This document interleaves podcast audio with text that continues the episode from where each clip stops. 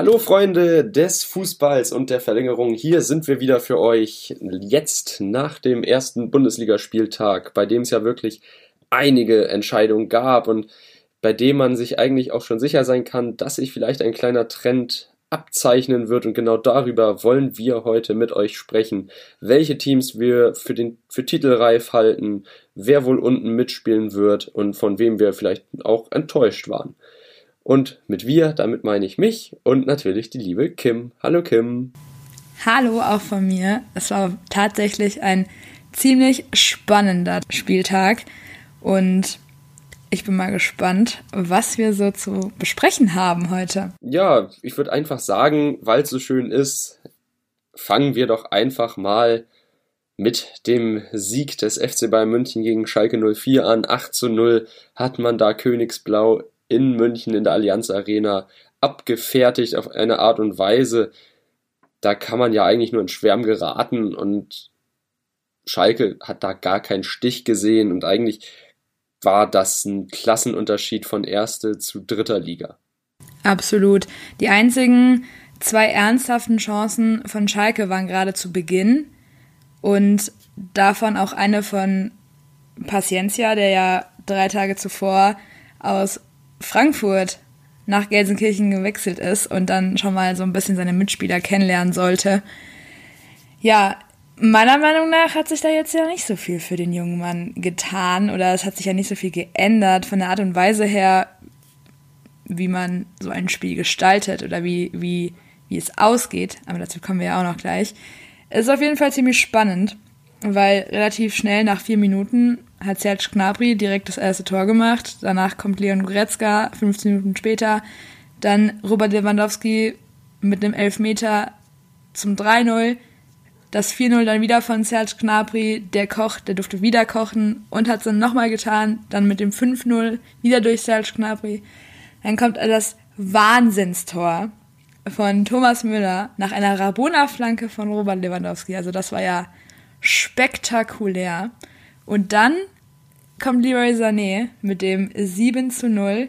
Und da muss ich wirklich sagen, ich war ein bisschen überrascht, wie Schalke hinten komplett aufgemacht hat und Leroy Sané komplett durchgelassen hat. Das hat mich wirklich überrascht und das fand ich auch, um ehrlich zu sein, ist das nicht unbedingt die Spielweise, wie du gegen einen FC Bayern spielen solltest oder wie du auch spielen spielen, spielen darfst, wenn du gewinnen möchtest oder wenn du ansatzweise Erfolg haben möchtest.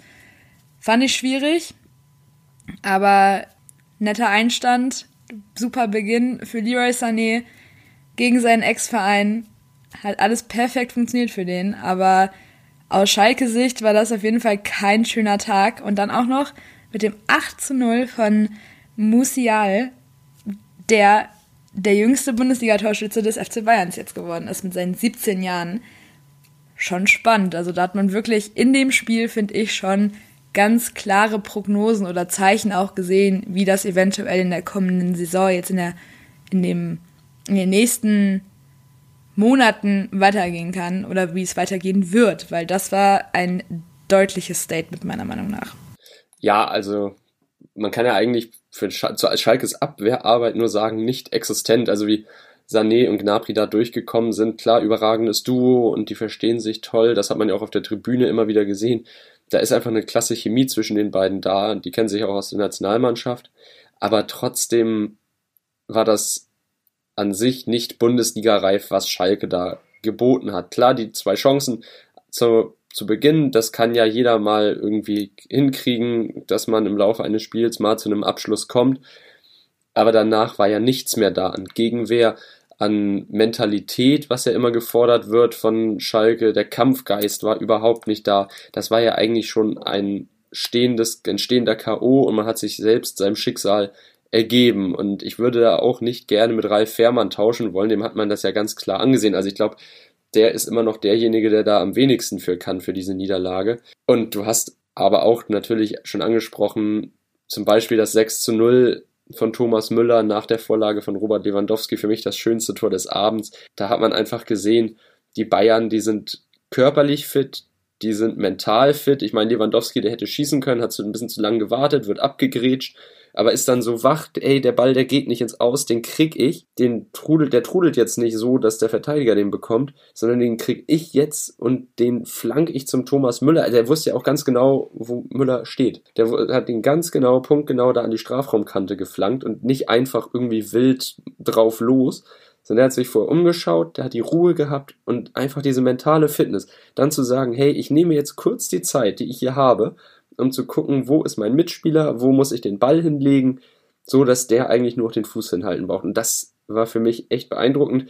Und ja, Schalke, wenn es so weitergeht in den nächsten Spielen, klar, ist jetzt erstmal nur der erste Spieltag gewesen, aber es lässt Böses erahnen für die kommende Zeit. Und ich glaube tatsächlich, wenn das so weitergeht, dann ist Schalke für mich einer der drei Abstiegskandidaten. Wenn nicht einer sogar für den direkten Abstieg. Ich habe dem auf jeden Fall nichts hinzuzufügen. Das sehe ich komplett genauso. Ich fand es schade, wie sich Königsplauder angestellt hat. Es war irgendwie, ja, man hat sich nicht mal mehr schwer getan. Ich hatte irgendwo den Eindruck, dass man nach einem 3 bzw. 4-0 irgendwie nur noch hinterhergerannt ist. Und wie gesagt, man hat den FC Bayern machen lassen und du hast es angesprochen, Serge Gnabry und Leroy Sané haben sich super verstanden. Hat man ja auch auf der, auf der Tribüne dann später gesehen. Der ein oder andere Lacher war jetzt nicht, weil irgendein Spielkamerad da eine witzige, ein witziges Gesicht gezogen hat. Ich glaube, das war einfach, weil, weil die selbst nicht fassen konnten, dass man gegen Schalke so leichtes Spiel hat. Das ist Wahnsinn. Also es ist halt schon es spricht nicht unbedingt für Schalke. Und wenn Schalke da jetzt nicht endlich mal irgendwas tut, dann sehe ich da jetzt auch nicht so viel und habe auch so ein bisschen Angst und Sorge, dass man in Gelsenkirchen wirklich ganz schlimm zittern muss und hoffen muss, dass man da am Ende der Saison nicht mehr nach oben schauen kann, sondern diese Zeit in der ersten Bundesliga als coole Zeit verbuchen muss und dann in der zweiten Bundesliga weitermachen muss, so leid es mir tut. Aber irgendwie ist da nicht so viel. Und der FC Bayern hat auf jeden Fall ganz klar sich positioniert, ein Statement gesetzt. Und jetzt müssen die anderen Vereine halt hinterherrennen. Und ich finde, das bringt uns direkt zu unserem nächsten Spiel. Dortmund gegen Gladbach, das war das Abendspiel am Samstag. Ja, das war ja auch ziemlich spannend. Also Hazard sich verletzt, es war zum Teil ausgeglichen, dann hält Birki total gut. Reina kommt mit dem 1-0 rein, mit Zuspiel von Bellingham, das ist ja auch, darüber haben wir in der letzten Folge schon gesprochen, der Neuzugang hat äh, den Assist gemacht und dann kommt später Haaland mit einem 2-0, den er nach Elfmeter geschossen hat. Dann kommt das 3-0 von Haaland, wenig später. Und sogar Marco Reus, das Sorgenkind des BVBs, hat auch noch einen Einsatz bekommen. Klingt so ein bisschen so, als wird er so seine letzten Tage machen. Das ist auch gar nicht so gemeint, aber ähm, nachdem er so lange verletzt war, jetzt wieder zu spielen, freut mich auf jeden Fall. Aber wie hast du denn das Spiel empfunden? Also zu Marco Reus kann ich eigentlich nur sagen, ja, ist natürlich schön, wenn der jetzt wieder seine Einsätze bekommt. Der Vertrag wurde ja auch erst letztes Jahr verlängert. Trotzdem, trotzdem hat mir dieses Spiel gezeigt, wie sehr braucht Dortmund Marco Reus wirklich. Oder jedenfalls hat sich diese Frage bei mir aufgetan. Wie sehr braucht Dortmund. Bist du zu einem Entschluss gekommen? So wie es schien, braucht Borussia Dortmund Marco Reus nicht zwingend auf dem Platz. Aber ich glaube schon, Borussia Dortmund braucht Marco Reus im Training, auf der Tribüne, in der Mannschaft. Ist jetzt nur so eine erste Einschätzung. Klar, wieder der erste Spieltag. Hinterher kommen noch 33 Stück. Ne? Ist jetzt natürlich leicht zu sagen. Aber ansonsten in diesem Spiel, wir haben gesagt, die Verfolger, die hinterherlaufen, ja, also in diesem Spiel ist Borussia Dortmund definitiv nicht hinterhergelaufen. Die haben mit Tempo gespielt, die haben mit Übersicht gespielt, das war einfach klasse. Das 3-0 nach einem Konter aus dem eigenen Strafraum heraus, da läuft ein Haaland, läuft im Sprint die 80 Meter durch und schießt ihn dann am Ende mit so einer Wucht und so einer Präzision ins Netz das ist einfach der Wille und das ist auch Fitness und die haben einfach dann diese Abgezocktheit jetzt schon in ihren jungen Jahren entwickelt. Das ist einfach klasse. Da muss man, kann man natürlich wieder, später muss man gucken, wenn schwierigere Spiele kommen, hey, wie wird's da laufen, wenn der Gegner mal unangenehmer ist. Aber man hat jetzt hier Borussia Mönchengladbach geschlagen auf eine Art und Weise, die wirklich beeindruckend war und wirklich gezeigt hat, was in dieser Dor jungen Dortmunder Mannschaft steckt. Das war ein guter Mix zwischen alt und jung. Man hat in den entscheidenden Phasen sehr routiniert und abgeklärt und sicher gespielt. In anderen Phasen wieder Highspeed-Fußball vom Feinsten. Und jetzt muss man das Ganze natürlich mal umdrehen. Borussia Mönchengladbach kam, dachte man ja jetzt auch, uh, okay, sind jetzt ein bisschen unter die Räder gekommen. Sind die vielleicht ein Abstiegskandidaten? Nein, glaube ich nicht. Also klar, ja, man hat 3 zu 0 verloren, man steht gerade auf dem Abstiegsrang, aber das war gegen Borussia Dortmund. Ich glaube, es wird Mannschaften geben, die werden in dieser Saison definitiv noch höher gegen Borussia Dortmund verlieren. Auch der FC Bayern München wird es wohl in dieser Saison nicht so leicht haben wie letztes Jahr. Ja, und deshalb glaube ich auch nicht, dass Borussia Mönchengladbach sich jetzt in irgendeiner Art und Weise verstecken muss und Marco Rose um seinen Job, Job bangen muss oder irgendwie die Erwartung zurückgeschraubt werden müssen. Nein, das Ziel bei Borussia Mönchengladbach sollte in meinen Augen immer noch sein Champions League. Ja, das sehe ich eigentlich genauso. Ich finde aber auch, dass man in Gladbach, also in Borussia Mönchengladbach braucht gar keine, braucht sich gar keine Gedanken zu machen, um ob man jetzt gegen den Abstieg spielen wird. Den Eindruck habe ich überhaupt nicht. Ich glaube, dass das auf jeden Fall so eine Mannschaft sein wird, okay, gut, erster Spieltag direkt gegen Dortmund wäre vielleicht schöner gewesen für die Mannschaft oder für, für Gladbach selbst, wenn man am Anfang der Saison direkt am ersten Spieltag, ich weiß nicht, einen Schalke gehabt hätte, dann wäre das, hätte man vielleicht ein paar mehr Chancen gehabt. Ja gut, die Schalke hat ja jetzt der FC Bayern München, ne? das kann ja immer nur einer. Ja, ja, genau. Also ich meine, aber wenn, wenn vielleicht Gladbach einen anderen Gegner gehabt hätte als jetzt den BVB, einfach damit man jetzt nicht unbedingt da unten hängt. Aber ich glaube trotzdem nicht, dass Gladbach wirklich krass Probleme haben wird. Ich glaube, die werden auf jeden Fall relativ schnell wieder oben mitspielen. Es ist ja trotzdem noch eine gute Mannschaft und äh, ich mache mir wirklich gar keine Gedanken um Gladbach. Also da ist es wirklich so eine der Mannschaften, wo ich mir denke, ach ja, nee, nee, die, die schaffen das auf jeden Fall noch. Also das ist, ähm, ich glaube, die werden auch, also ich kann mir sogar vorstellen, dass die sogar nächstes Jahr wieder äh, auf den Champions League Plätzen sitzen werden. Das ist, da sehe ich, auf, da sehe ich Gladbach auf jeden Fall. Ich finde es aber spannend, wie du die Rolle von Marco Reus eingeschätzt hast, weil genau so hatte ich das nämlich auch im, hatte ich auch den Eindruck. Ich hatte halt den Eindruck, dass er einfach aufgrund seiner langjährigen Zeit, der ist ja jetzt Ewigkeiten bei Dortmund, dass er deswegen auch so eine, so ein, so ein, für die Fans und auch für die Spieler selbst so ein Anker ist also er ist da und es ist auch gut, dass er da ist. Er hilft der Mannschaft, wie du schon richtig gesagt hast. Und er ist so, er ist so die Brücke zu ganz vielen verschiedenen Parteien. Also man hat den Eindruck, beziehungsweise ich habe den Eindruck, dass er die Brücke Mannschaft und Geschäftsleitung und Mannschaft und Fans, dass er so ein bisschen so Publikumsliebling ist und der kann sich auch anständig ausdrücken, versteht sich gut mit äh, den Offiziellen, mit den mit den Bossen. Und dementsprechend glaube ich halt auf jeden Fall, dass egal was jetzt passiert, Marco Reus wird immer eine ganz, ganz, ganz, ganz wichtige Rolle in Dortmund spielen. Und das ist auch gut so. Ja, definitiv, denn ein Borussia Dortmund ohne Marco Reus in den letzten zehn Jahren eigentlich unvorstellbar, aber trotzdem hat man ja auch schon in der letzten Saison gesehen, durch diese lange Verletzung hat der Kader halt dann seine Zeit auszuprobieren, hey, was geht ohne Marco Reus, wie können wir ihn ersetzen, wie können wir es vielleicht noch besser machen.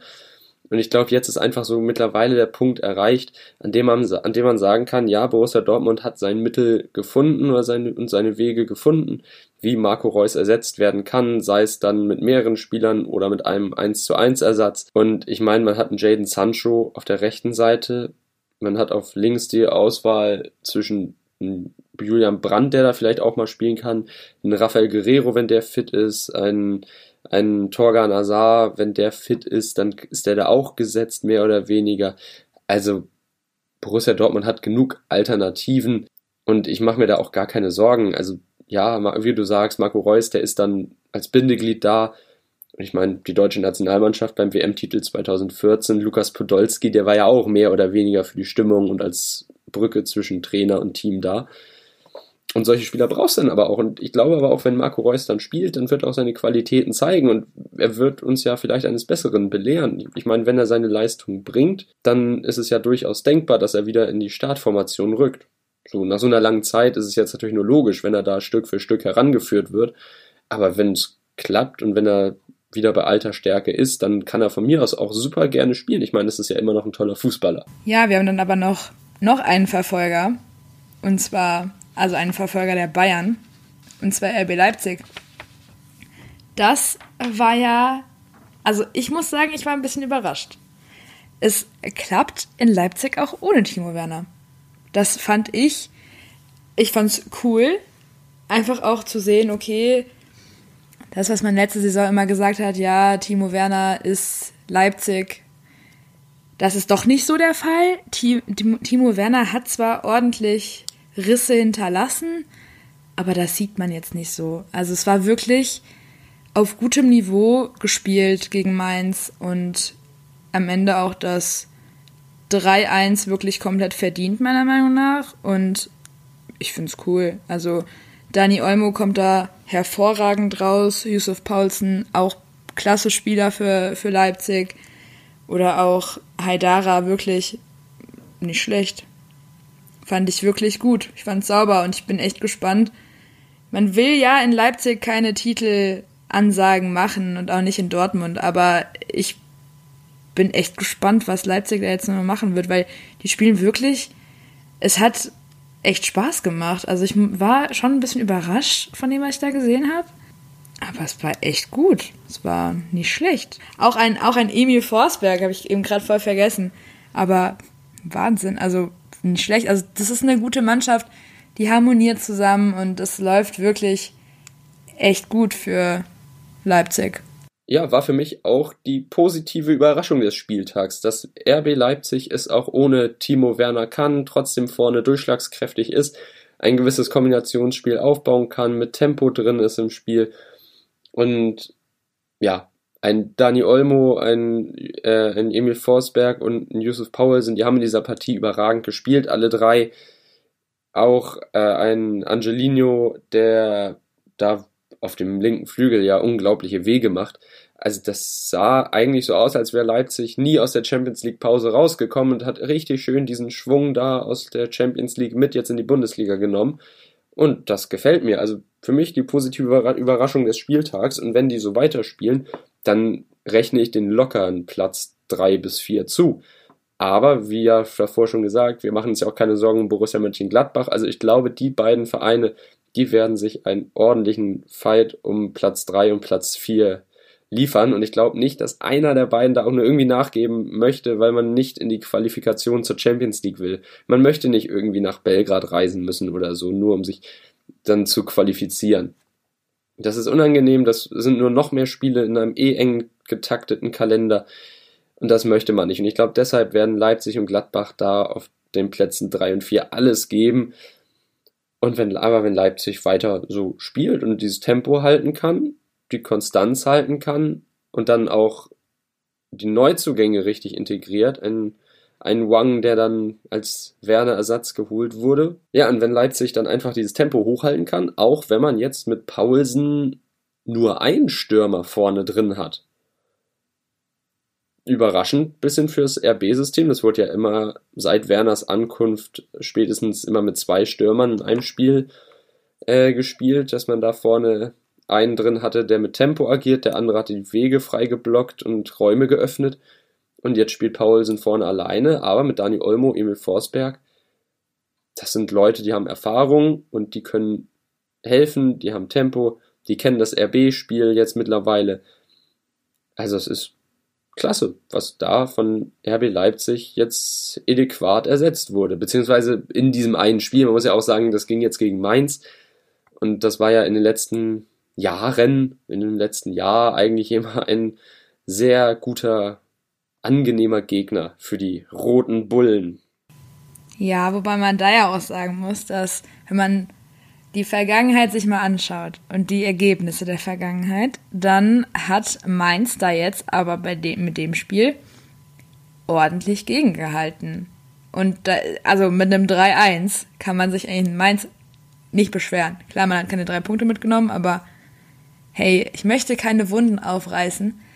Aber 3-1, wenn man vorher 5-0, 5-1 sowas ähm, verloren hat gegen Leipzig, dann ist ein 3-1 durchaus akzeptabel. Und hat man, das ist eine Verbesserung, eine positive Verbesserung. Ich finde es auch eigentlich ganz cool, dass äh, man jetzt in Leipzig so ein bisschen die Taktik geändert hat mit den Stürmern, dass man jetzt einfach nur noch Yusuf Paulsen als alleinige Spitze vorne stehen hat. Zeigt halt schon, dass man sich Gedanken gemacht hat und für mich ist Julian Nagelsmann wirklich ein klasse Trainer, der halt auch wirklich gezeigt hat, dass er es kann, dass er eine gute Einschätzung gibt und ähm, finde ich gut. Also ich bin mal gespannt, inwieweit ihn dieses System jetzt noch bringen wird. Aber ich glaube, ich muss da komplett mit dir mitgehen und finde auch Leipzig und Gladbach, die machen es untereinander aus, wer da in die Qualifikation muss und wer nicht.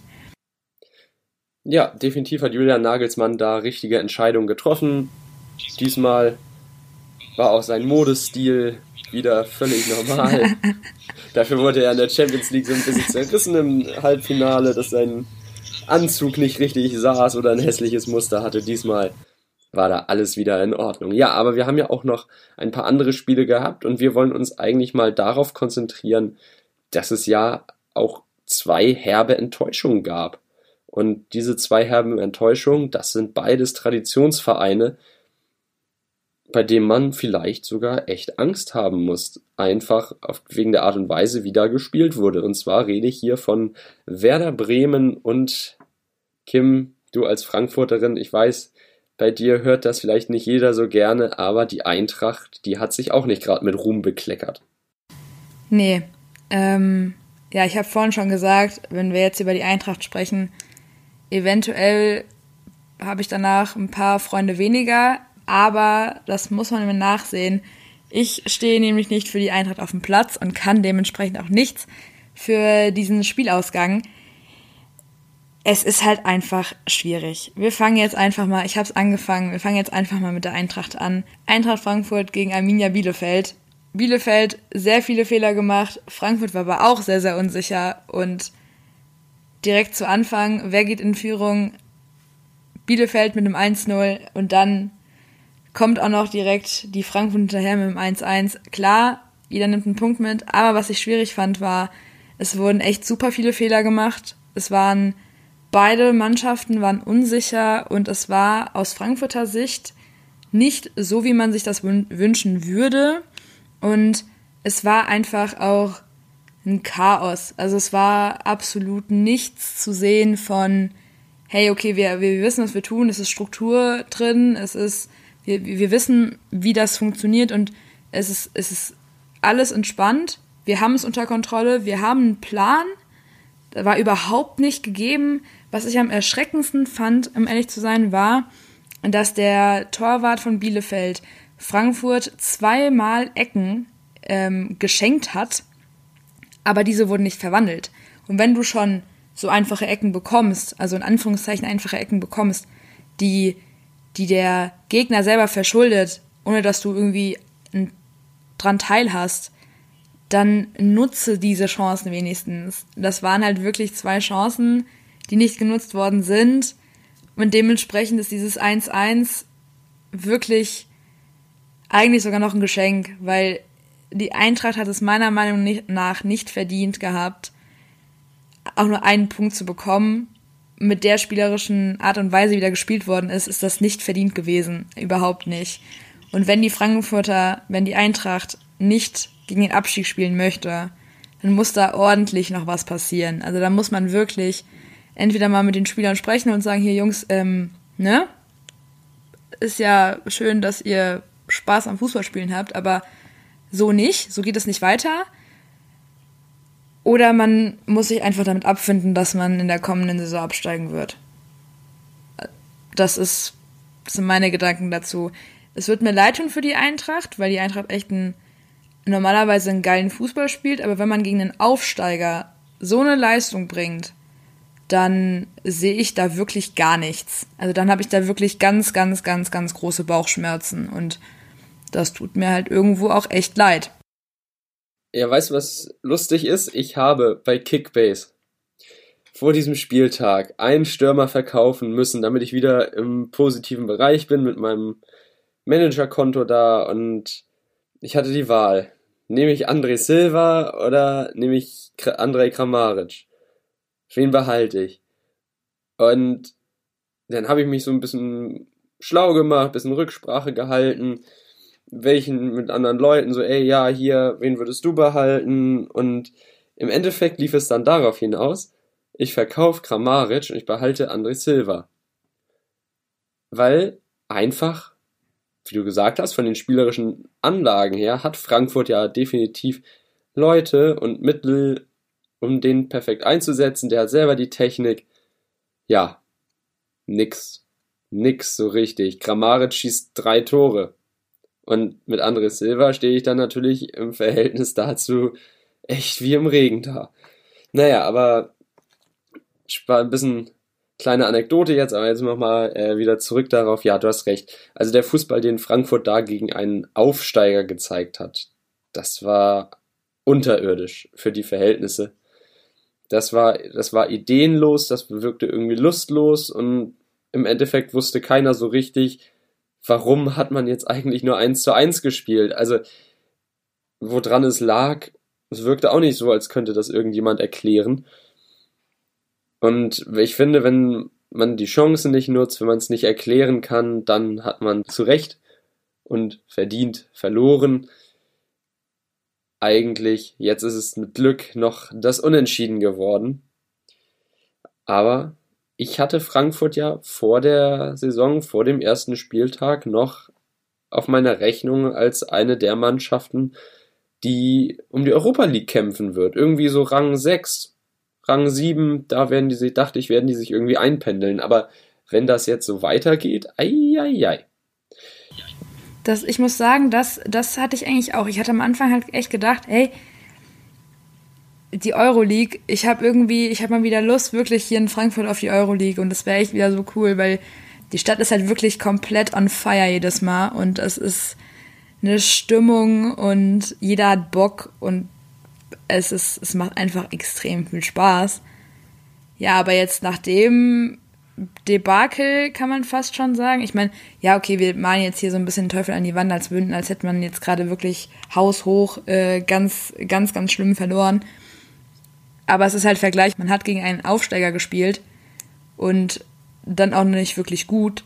Dann frage ich mich halt schon, was ist da los? Und die Euroleague sehe ich da überhaupt nicht. Also wirklich, man spielt in Frankfurt gegen den Abstieg und wenn nicht auf einmal irgendwas passiert, dann wird es eine ganz, ganz, ganz, ganz schwierige Saison. Und ich wünsche jedem Eintracht-Fan sehr, sehr starke Nerven. Ja, du hast recht. Also wir malen hier natürlich so ein bisschen das sehr dramatisch an die Wand, aber es muss ja auch irgendwo der Anspruch eines Vereins wie Eintracht Frankfurt sein, dass man einen Aufsteiger jetzt mal besiegen kann. Ja, aber ein Anspruch eines Vereins wie Werder Bremen, das kann es ja auch nicht sein, dass man da jedes Jahr gegen den Abstieg spielt und die Relegation verhindern möchte, sondern auch ein Verein wie Werder Bremen hat aus der rein geschichtlich gesehenen Sicht ja verdient, irgendwo mindestens in der ersten Tabellenhälfte vertreten zu sein. Aber was man gegen Berlin gezeigt hat,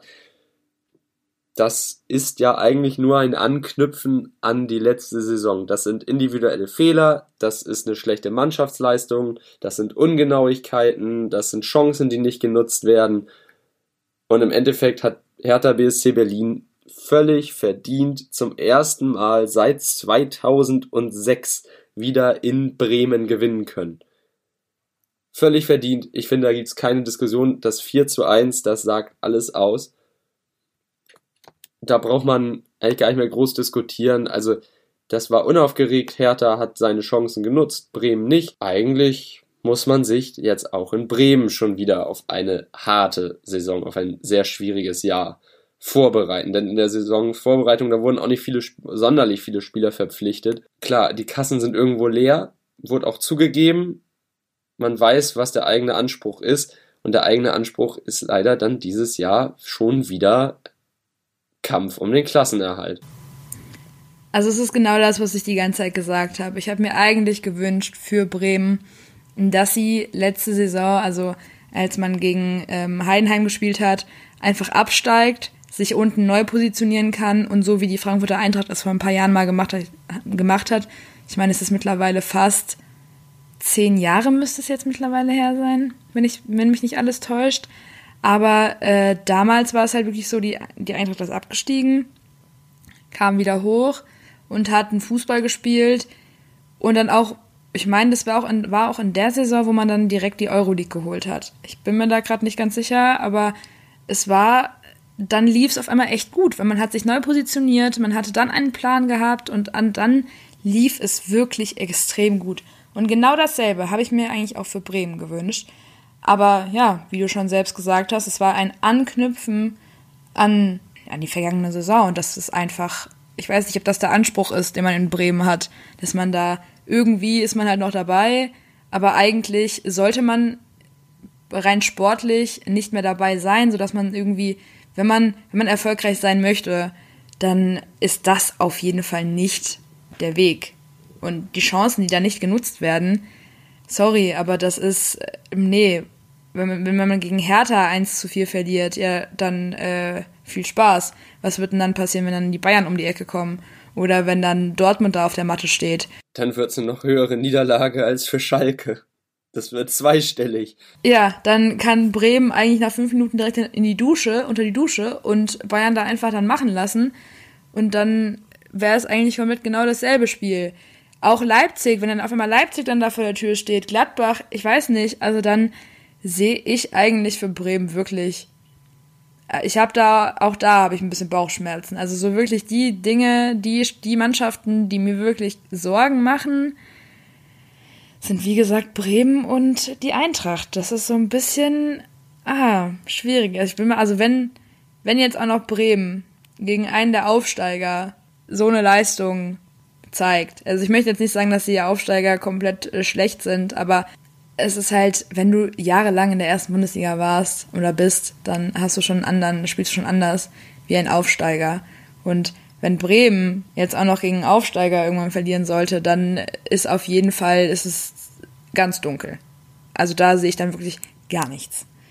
Aber mal schauen. Ich bin wirklich gespannt und ja, also ich habe zu Hertha nichts zu sagen. Bremen ist das Einzige, was mir so ein bisschen Bauchschmerzen bereitet. Es ist, es ist einfach traurig, was solche Traditionsvereine so momentan machen. Es wirkt einfach so ideenlos, so lustlos, so, ja gut, ich bin halt da, aber eigentlich habe ich es nicht verdient, hier zu sein.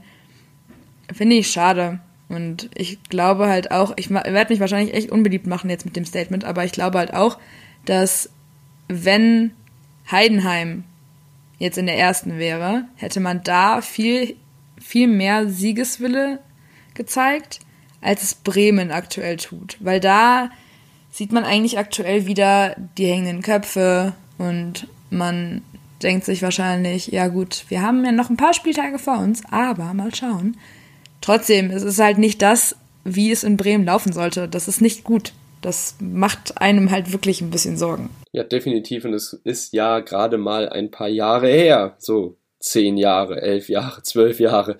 Da hatte Werder Bremen noch den besten Sturm der Liga. Thomas Schaf als Trainer und war deutscher Meister und oder Pokalsieger.